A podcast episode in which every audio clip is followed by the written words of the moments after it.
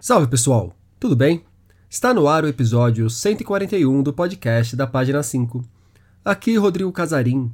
Página 5 é também a coluna de livros que edito no portal UOL. Estou no Instagram como página.5, no Twitter como arroba e no Telegram, só procurar pelo grupo Página 5. Silvina Ocampo é uma das autoras que mais influenciam parte do que há de melhor na atual literatura latino-americana. Reflexos do modo como a Argentina lida com a fantasia entremeada ao real podem ser observados não só na obra de conterrâneas como Samantha Schweblin e Mariana Henriques, mas também no trabalho de nomes como Maria Fernanda Ampuero e Mônica Correda, ambas do Equador. Silvina nasceu em 1903 e morreu em 1993. Foi irmã de Vitório Campo, fundadora da mítica revista Sur, amiga de Jorge Luiz Borges e esposa de Adolfo Bioy Casares.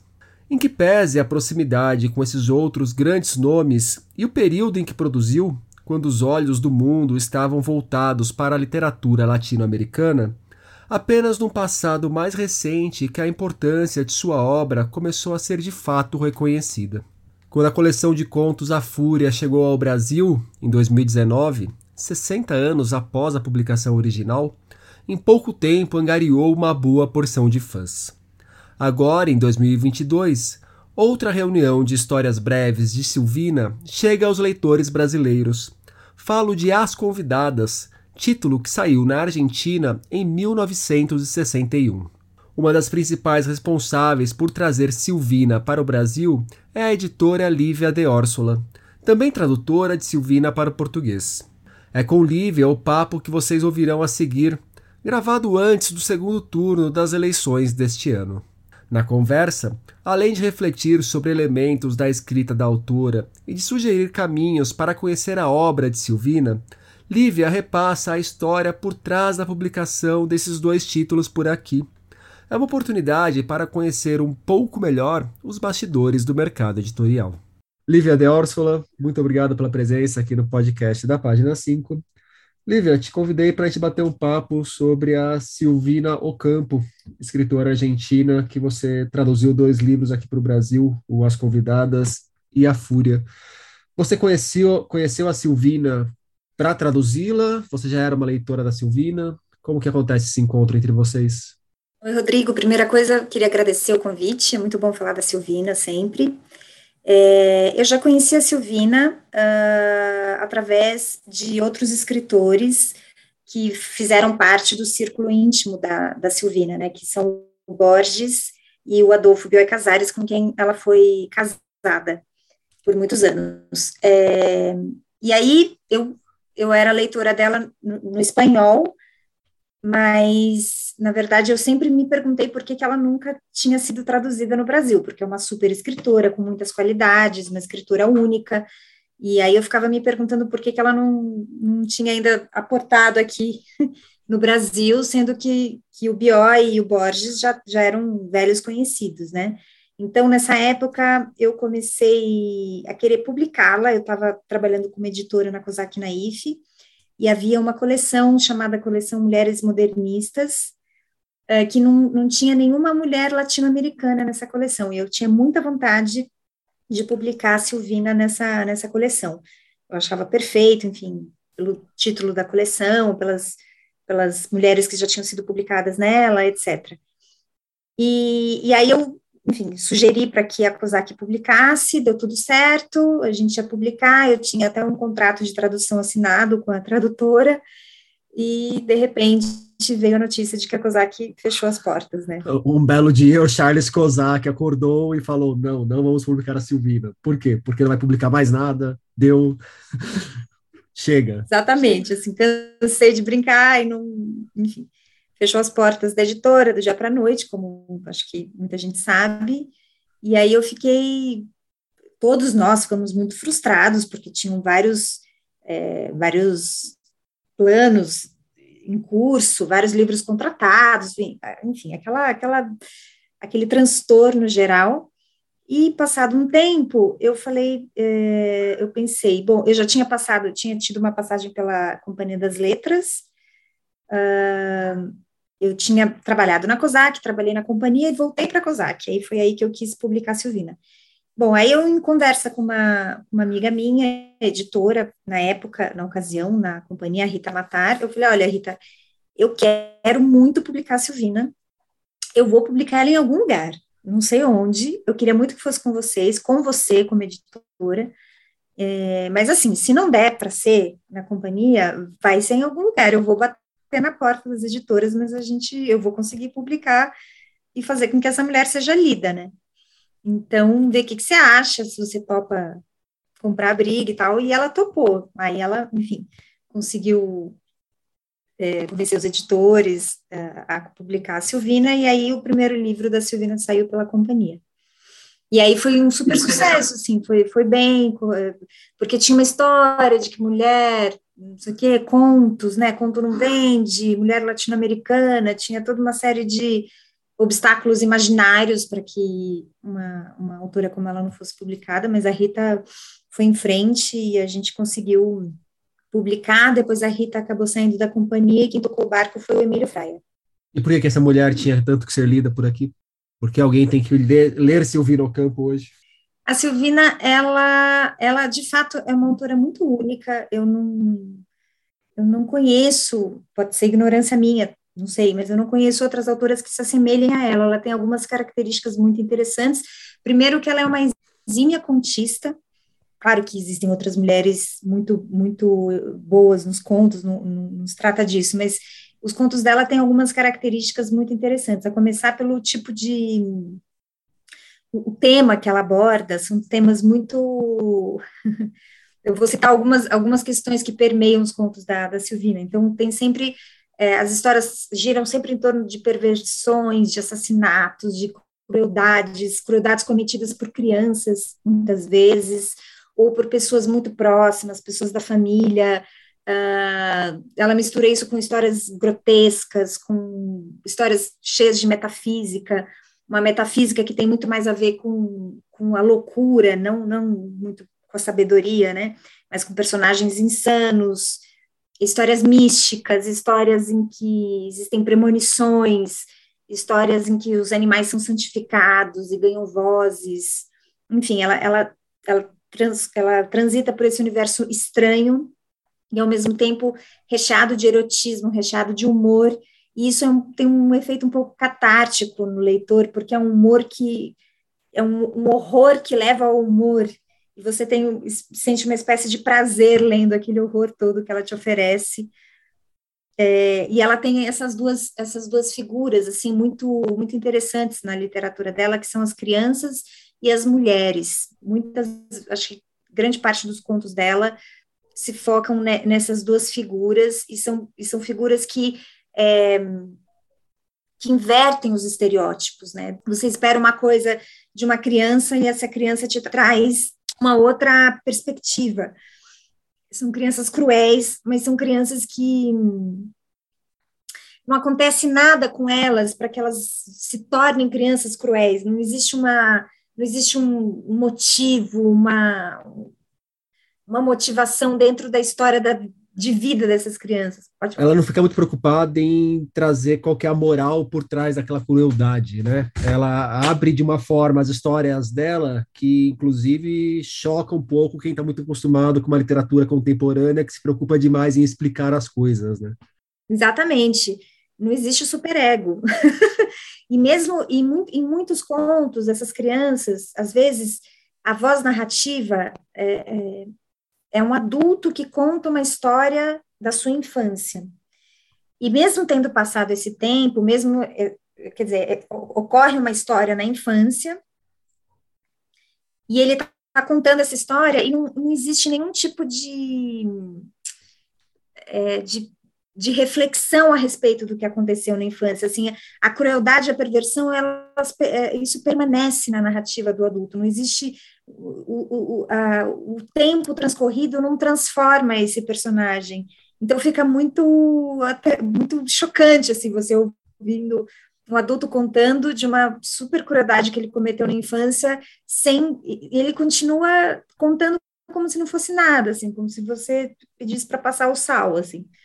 Então não, não tem mesmo esse moralismo, é, não tem uma reflexão a respeito da passagem do tempo, aquilo está de um jeito nu e cru, e essas crianças são, são como se fossem, e, e é engraçado, assim, o tipo de linguagem que ela usa para na voz dessas crianças, que é uma voz, é uma voz falsamente pueril, mas muito bem trabalhada do ponto de vista estético, com muita, com sinestesias, com metáforas, é, é uma voz muito interessante essa que ela dá para as crianças, né? E as mulheres também são personagens muito interessantes, porque, imagina, ela escreveu nos anos 50, nos 60, nos 70, numa época em que as mulheres tinham posições na sociedade muito mais difíceis do que elas têm hoje em dia, já não é fácil, né? Mas são mulheres que, que, que tomam as rédeas da situação mas a gente também, por outro lado, não pode ficar identificando na literatura da Silvina algo como um feminismo, algo desse tipo, porque ela não levantava esse tipo de bandeira, de fato. As mulheres, inclusive, elas competem entre si. Muitas das crueldades e perversões que essas personagens femininas cometem são fruto de uma competição entre as mulheres. E o interessante é que essa competição não se dá em torno de um homem, por exemplo. Não é o homem não é um elemento perturbador entre essas mulheres, mas se dá em torno de uma inveja, de um, de uma, a, do regozijo que a outra tem, seja erótico, seja afetivo, seja social. Isso causa uma espécie de inveja e, e isso move a, a protagonista a agir contra a sua o que ela enxerga como sendo seu oponente, né?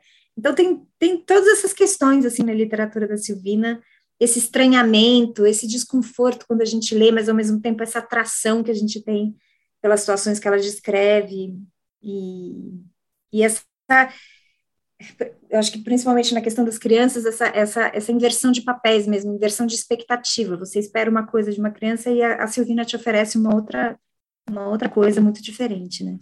É, até pela natureza dos contos da Silvina, que são contos bem breves, dificilmente algum conto dela passa de, sei lá, seis, sete páginas.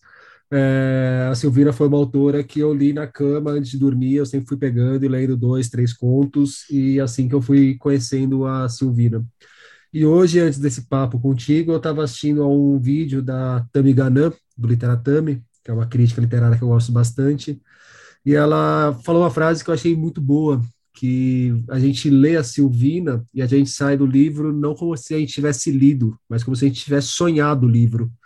É uma boa imagem para transmitir essa sensação do que a Silvina nos causa, não? É que eu acho que são situações tão inóspitas que ela, que ela provoca, e eu acho uma coisa curiosa é que ela não. Os cenários onde essas histórias todas acontecem, essas histórias que nos assustam, mas que também nos atraem, é, elas acontecem sempre num ambiente e num cenário familiar.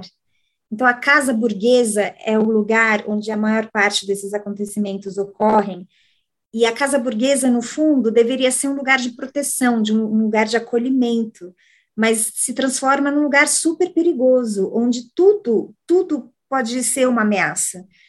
A criança que está ali, ou, ou pessoas próximas, pessoas conhecidas, pai, mãe, tio, a babá, a empregada, ou, enfim, o porteiro, tu, é, e eu acho que isso dá um, é, é, é, curioso como isso, não sei se tem a ver com o que ela disse, mas assim, é, você está num lugar familiar onde coisas terríveis acontecem, né, isso pode se aproximar um pouco do sonho, nos sonhos os, os os lugares pelos quais você transita sempre são, ou em geral, são familiares, porque te remetem, tem um outro significado no sonho, né? Então, talvez seja por aí, não sei. O, aliás, essa questão da casa burguesa, agora divagando um pouco, é uma coisa impressionante como ela está presente na, na arte argentina, né? não só na literatura, que vai aparecer na Silvina, vai aparecer no Cortázar, vai aparecer na Mariana Henriques, na hora que a gente vai para o cinema, vai aparecer em filmes como A História Oficial, como O Clã, é, a casa do argentino médio é um lugar de assombramento, me parece. Possível para a arte. É sempre posto em xeque, você nunca está confortável nesse ambiente. Tem sempre o autor ou o diretor, ou enfim, está sempre te, te lembrando que aquilo pode não ser um lugar seguro e que isso pode guardar muitas questões psíquicas também, porque você é, eu acho que é uma coisa legal da gente pensar, é, eu sempre penso nesse texto do Freud, do infamiliar, né, do estranho familiar, que, que é muito usado para falar sobre literatura fantástica, mas que tem a ver com isso, assim, uma coisa que é familiar, mas que está recalcada em você e que vem à tona, que é para ficar no inconsciente, mas que vem para o consciente e te espanta, porque foge da racionalidade. Então, uma coisa que está dentro de você, que está dentro do personagem, faz parte do personagem, mas deveria ficar obscuro e de repente ganha luz, e isso é chocante muitas vezes, né? Então, às vezes são traumas familiares, ou sonhos, ou desejos que deveriam ficar sob o domínio da razão, mas que, que, que saem desse domínio de um jeito abrupto e que causam muito espanto, né? Enfim, isso tem a ver com a casa familiar também, tudo onde tudo deve ficar no seu lugar, tudo tem o seu lugar, mas quando, quando acontece uma desordem, tudo se embaralha e as pessoas se perdem mesmo.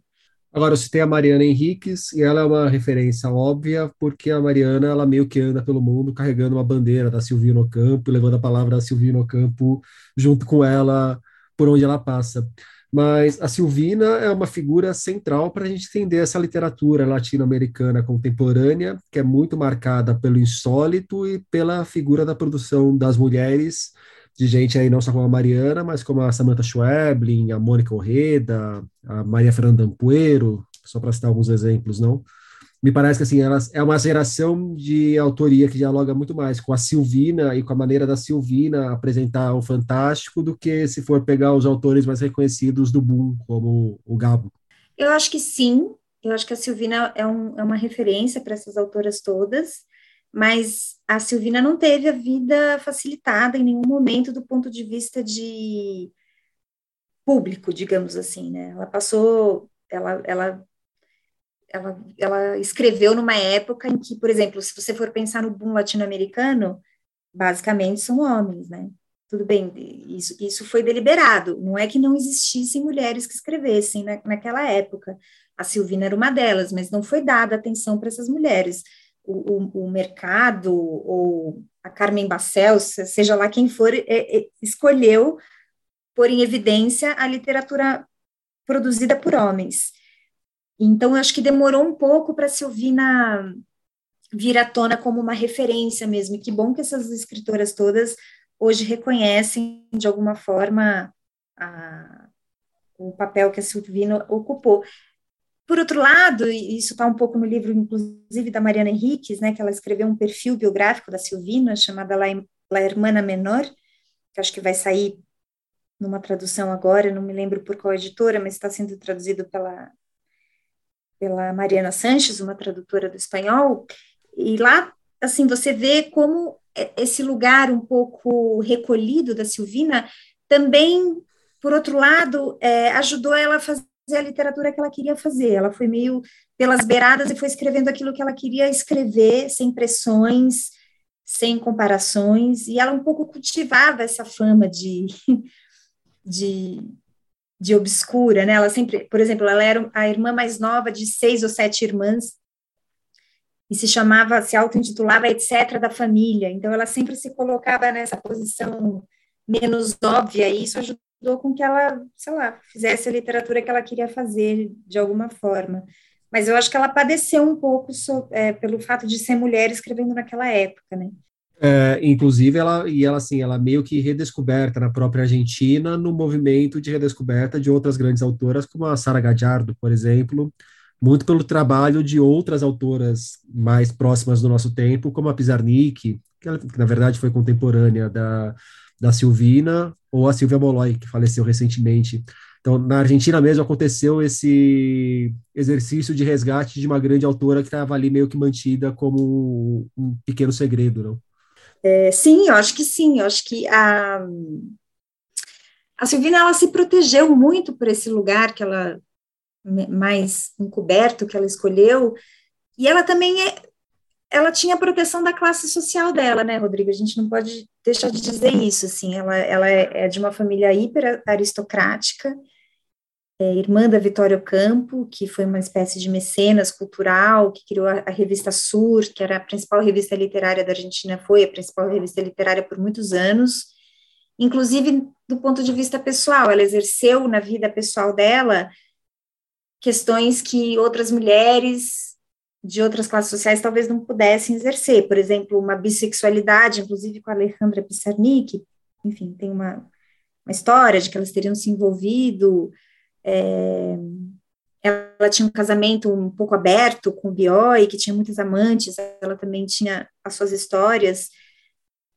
então ela, desde sempre, ela foi uma mulher fora da sua fora do, do eixo, assim, do que se esperava de uma mulher naquela época. Né?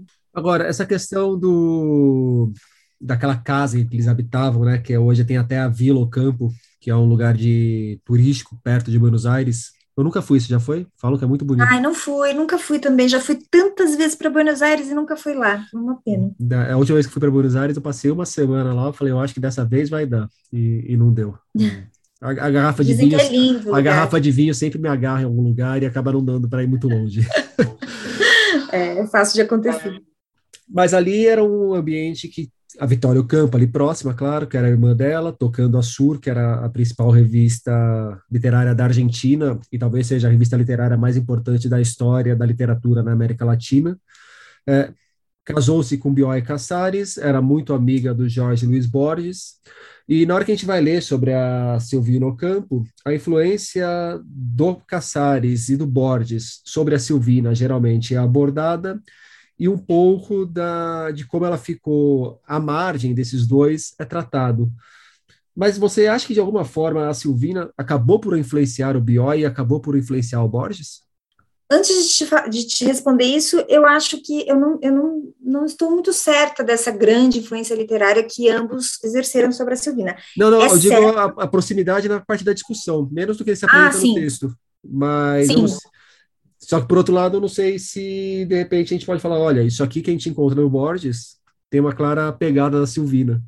Puxa vida, Aí eu não saberia dizer assim com toda certeza, porque teria que haver uma análise literária, historiográfica dessa relação literária, né? O que eu sei é que, claro, eu, o que eu sei é que a literatura dela é, é sui generis, é bem diferente da, da produzida pelo Bioy e pelo Borges, mas que eles, claro que acho que se influenciavam mutuamente porque eles tinham uma vida muito próxima. Assim, o Borges jantou na casa do, do Bel Casares da Silvina por quase a vida inteira, né? De, dessa convivência surgiu aquele, aquele livro tijolão que o Bioy escreve, chamado Borges, justamente sobre a convivência deles.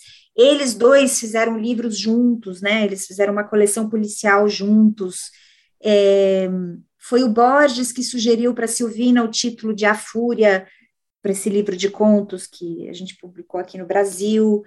Claro que tinha uma troca intelectual imensa entre eles, disso eu não tenho dúvida. Mas daí afirmar que na literatura o Borges tem um conto, né, dedicado a Silvina, que se chama Pierre Menard, o tradutor de Quixote, é, mas eu não saberia dizer, assim, do ponto de vista estilístico ou temático, se isso chegou a, se essa influência chegou a ter essa via de mão dupla. Assim, me faltam estudos para afirmar uma coisa dessa, mas eu acho que de alguma forma a influência era mútua, porque de fato era, era um trio, assim, um trio muito conectado, né? Ainda nessa pegada da redescoberta de grandes escritores, e aí, mas aí está extrapolando não só da Argentina, é, você tem algum outro nome que você poderia indicar, que você acha que a gente merece, que, que, que mereça ser olhado com atenção pela gente e que a gente não está dando a devida bola? Olha, tem o Leopoldo Marechal, que é um autor que ficou muito assim nas cavernas do, da, da, literatura argentina, porque por questões políticas também, é, que ainda não foi traduzido no Brasil. Uh, acho que as mulheres estão sendo muito contempladas que bom, fico muito feliz por isso. Acho que, sobretudo, as contemporâneas estão, nossa, tá, tá, tá tendo uma profusão de publicações dessas das mulheres latino-americanas, não só argentinas. É, isso tem sido muito legal. A Pissarnik, por exemplo, foi uma que, que veio nessa, nessa baila, né? Uh, não sei, precisava pensar aqui, precisava olhar para minha estante. uh, mas eu acho que, de toda forma, os argentinos são bem contemplados no Brasil, né? A gente tem bastante autor. Eu acho que talvez o, o legal seria a gente ficar procurando autores de países menos, menos olhados, a Bolívia, Venezuela, enfim, sei lá. Eu acho que o Chile e a Argentina têm, têm bons representantes aqui, aqui no Brasil. E você escreveu uma coluna para o site da companhia sobre a Silvina, aproximando e afastando, fazendo um jogo bem legal entre ela e a Clarice. É, você quer falar um pouco sobre essas possibilidades de atração e distanciamento entre as duas? É, eu acho que as duas, assim, é, como eu te falei, eu acho que as duas são autoras únicas, assim, elas não se aproximam elas mais, talvez tenham mais afastamentos do que aproximações, né? Bichos Mas raros, como você escreve, né? Como? Bichos raros, como você escreve. Bichos raros, é, pois é. Nossa, faz tempo que essa coluna eu nem lembrava mais que eu tinha escrito, mas é, eu acho que as duas trazem estranhamento para o leitor, pou, pou, poucas vezes visto na literatura, assim. Quando você lê a Silvina e quando você vê a Clarice, você vê o DNA das duas, assim, estabelecidos muito claramente, né? Uh, e eu acho que a Clarice também trata de muitos, muitos personagens femininos e muitos personagens infantis, crianças, né? Mas de uma forma um pouco diferente da, da Silvina. Na, na Clarice, acho que existe uma. A passagem do tempo conta existe uma transformação desses personagens na, na, nos contos da, da, Clarice. E nos contos da Silvina você tem uma coisa muito mais dura e mais crua e mais perversa, sem, sem essa avaliação moral por trás, né? E, acho que é, isso, assim, são autoras que teria sido muito incrível se elas tivessem se conhecido, porque são autoras também que socialmente tinham dificuldades, né? Cada uma seu, a seu modo. Eram, eram autoras que se apresentavam socialmente com uma quase uma performance, né? De, as pessoas e isso era muito atraente para as pessoas, né? Era incrível como a Silvina talvez mais reclusa que a, que a, que a Clarice. A Clarice ainda se deu a conhecer mais porque escrevia colunas, porque foi a entrevistas, tem aquela famosa entrevista dela no na TV Cultura, a gente pôde usufruir um pouquinho mais da imagem dela, dela falando, enfim, a, a Silvina de fato se fechou em copas e, e aí o que você pode conhecer dela são é, é através da literatura dela mesmo, né? Agora, se a gente pegar a imagem pública das duas, o que a gente pode imaginar do encontro é que ficaria uma quieta em cada canto e reconhecendo de forma silenciosa o talento da outra, né? Que... Pois é, ou como eu disse na, no, na coluna, falando de cartomantes, porque eu acho que as duas tinham uma questão mística muito forte nos seus contos também, o misticismo de formas diferentes, abordado de formas diferentes, mas isso está presente no, no, no trabalho das duas, assim, né? Só que no caso da, da Silvina, acho que isso é mais conectado com a, com a, com a perda da razão, com a loucura mesmo, do que na, na Clarice. Agora, o que nos chegou até aqui da Silvina são os contos, e quando a gente vai procurar coisas da Silvina fora do país, texto como o da Mariana Henriques, por exemplo, normalmente a porta de entrada para conhecê-la são os contos. Mas o que, que há de interessante além dos contos, ali na poesia, no teatro, no infantil dela? Olha, a Silvina, ela produziu, ela, ela tem, ela, ela escreveu basicamente contos, mas ela tem um romance que se chama, Ai, como é que se chama, meu Deus? Eu gosto tanto desse livro, La Promessa, A Promessa, se não me engano, é um romance muito interessante, mas eu acho que foi o único romance que ela escreveu e, e isso foi publicado póstumamente também, ela não chegou a publicar em vida. Ela escreve, ela escreveu alguma coisa de teatro, alguns ensaios, mas eu acho que o forte dela mesmo é poesia. A poesia dela eu não conheço muito bem, na verdade, mas não, me consta que seja de grande muito notável, assim. Eu acho que nos contos ela, ela nada de braçada. E tem uma coisa interessante nos contos dela, que é o seguinte, ela conseguiu fazer, ela conseguiu escrever uma variedade de tipos de contos muito grande. Então, ela, ela experimentou tudo quanto é tipo de conto, conto em primeira pessoa, conto em terceira pessoa, conto que começa do, do, do de trás para frente, de frente para trás, é, contos epistolares, é, contos em que você não sabe direito quem é, quem é o narrador, contos em que você começa lendo e você não sabe se quem está tá narrando, ou quem tá, ou o personagem, o narrador é homem ou mulher. Então, ela experimentou muito no, no gênero conto, né? Então, acho que você, lendo a, a, a Silvina, você consegue aprender muito sobre o gênero, por causa dessa diversidade de, de formas e temas, e mais de formas do que de temas, né, na, na verdade, que ela exerceu, assim. É muito interessante ver essa, essa grande variedade de experimentação que ela fez no gênero. E o A Fúria tem 220 páginas, o As Convidadas tem 260. Então, é, eu então, até anotei uma... aqui para te dizer que a Fúria tem 34 contos e as convidadas têm 44 pontos. É, então, a pessoa com o mínimo de vergonha na cara que queira conhecer a Silvina pode pegar qualquer um dos dois e ler de forma um tanto rápida, não precisa de muito tempo para conhecer o que a gente tem disponível aqui da Silvina Ocampo. Mas ainda assim, para o ouvinte que é preguiçoso e quer ser direcionado para uma coisa mais breve ainda, é, tem três ou quatro contos que você indicaria, que você acha que são bem representativos da prosa dela e que servem de porta de entrada? Tem, tem sim. Agora é o fundo musical da minha gatinha para dar o clima Super da Silvina para vocês. Olha, eu anotei aqui para não, eu não falar bobagem. Cadê o que eu anotei? Meu Deus do céu. Peraí, só um minutinho. Tem, tem os contos em que justamente eu acho que a figura da mulher perversa e vingativa e que elege numa outra mulher a sua rival. É, e, de novo, não, necess, não necessariamente porque a, a, a querela gira em torno de um homem, muito pelo contrário, é, que são os contos Carta Perdida em uma Gaveta, o conto A Fúria, que dá título ao livro, e O Casamento. Acho que são contos bem representativos desse tipo de. de dessa característica que eu mencionei. É, tem também, agora falando de crianças, espera aí, que esses eu não anotei. Tem um que se chama A Expiação, que está na, nas convidadas, essa expiação era a única coisa que a gente tinha traduzida da Silvina até o lançamento da, do livro A Fúria.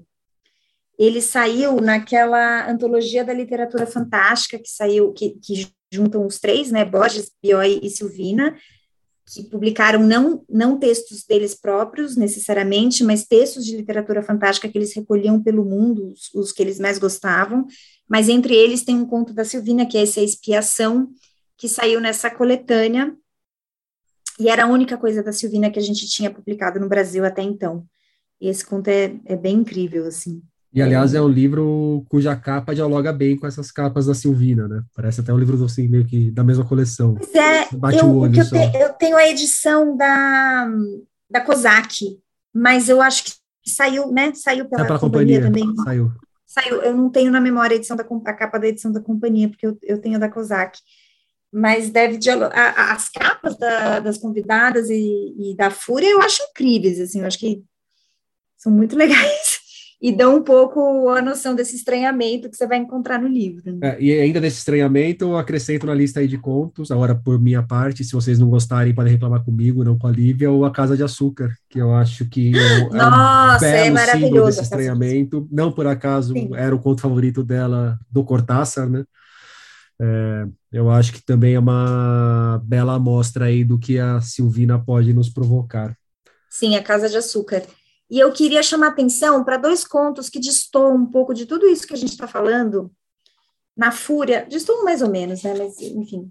Na Fúria, o primeiro conto, A Lebre Dourada, é muito bonita, muito bonito o conto, é, mas vai mais na vertente de, de santificar animais e colocar vozes nos animais, enfim, é muito lindo esse conto, é um, dos meus favoritos. E nas convidadas tem um conto que tematiza a vida feminina de um, sobre um outro ponto de vista, que é o a escada, se chama a escada.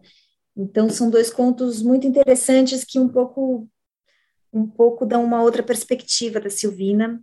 Esse a escada conta a história de uma mulher, ela vai subindo, ela é uma, uma, uma, espécie de faxineira que vai limpando uma escada, e a cada degrau que ela sobe, ela vai contando sobre um episódio da vida dela, uma passagem da vida dela, e, e fala muito de um ponto de vista muito feminino, muito interessante, diferente desse que a gente está abordando aqui, de rivalidade, de vingança, de perversão, de crueldade.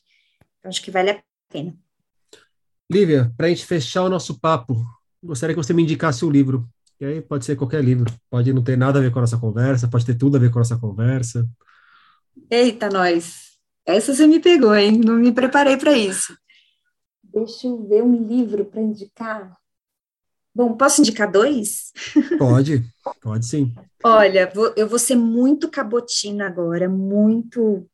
Minha vaidade está falando muito alto aqui. Eu vou ter que indicar um livro que eu traduzi mas de verdade é porque eu gostei muito do livro. Se chama Pança de Burro, saiu pela Companhia das Letras, que é um livro de uma, autor, de uma autora das Canárias, que chama, se chama André Abreu, e acho que mesmo se eu não tivesse traduzido, eu ia indicar, porque é um livro muito incrível sobre a história de duas meninas em Tenerife, que, come, que duas amigas, também crianças, por coincidência, acho que vai, vale a pena ler também por causa dessa coincidência, com a Silvina, são crianças de mais ou menos 10 anos que começam, que têm uma amizade muito profunda, e dentro dessa amizade elas é, começam a conhecer é, um, um mundo sexual e amoroso dentro dessa relação. Então, eu achei, enfim, e tem uma linguagem muito legal, uma linguagem super oral, me deu muito trabalho traduzir, porque é oralidade canarina, imagina, então foi trabalhoso. É, e outro livro que eu queria indicar, que não tem nada a ver com, com essa seara latino-americana, mas é de uma autora francesa que se chama Auschwitz e Depois, da Charlotte Delbo, que é da Carambaia, e que narra a experiência de uma mulher num campo de concentração, mas não uma mulher judia, uma mulher que foi presa por ser comunista, e narra essa experiência do campo de concentração do ponto de vista também feminino muito diferente do que a gente costuma ler por aí na literatura sobre Segunda Guerra Mundial, sobre, enfim, sobre esse período tenebroso que, que ocorreu. E que, infelizmente, se a gente não tiver sorte no dia no dia 31, pode pode a gente pode flertar com isso de novo aqui no Brasil, mas eu espero que a gente tenha muita sorte, que a gente se livre desse horror que a gente tem como governo. E, Na verdade, enfim, flertando é um... com isso, a gente já vem flertando há alguns anos, né? Achando é, exatamente. tentar começar a reverter esse quadro. Exatamente, não para a gente não deixar legitimar isso e não, a gente não viver nada parecido com o que a Delbo viveu na, na, Alemanha nazista. Enfim, e é, é, o curioso é isso, ela foi presa não por ser judia, mas por ser comunista. Tem esse, esse hoje em dia todo mundo é comunista, né? Não se pode, uhum. não se pode pensar criticamente sobre nada que você leva a peste de comunista, enfim. Mas é um livro muito tocante, ela escreve sobre isso de um jeito nada sentimentaloide, muito elegante, muito sóbrio, mas muito difícil também, muito é, muito forte esse livro. Então acho que vale a pena, da Carambaia. Lívia de Orsola, muito obrigado pelo papo. Imagina, eu que agradeço. Foi, foi muito bom. Foi muito bom falar da Silvina com você. Retomando, tanto a Fúria quanto as convidadas, ambas de Silvina Ocampo, chegam aos leitores pela Companhia das Letras, em tradução de Lívia de Orsola. Por hoje é isso aí, pessoal. Indica o podcast para os amigos e inimigos. Um abraço, um beijo, um aperto de mão e até semana que vem.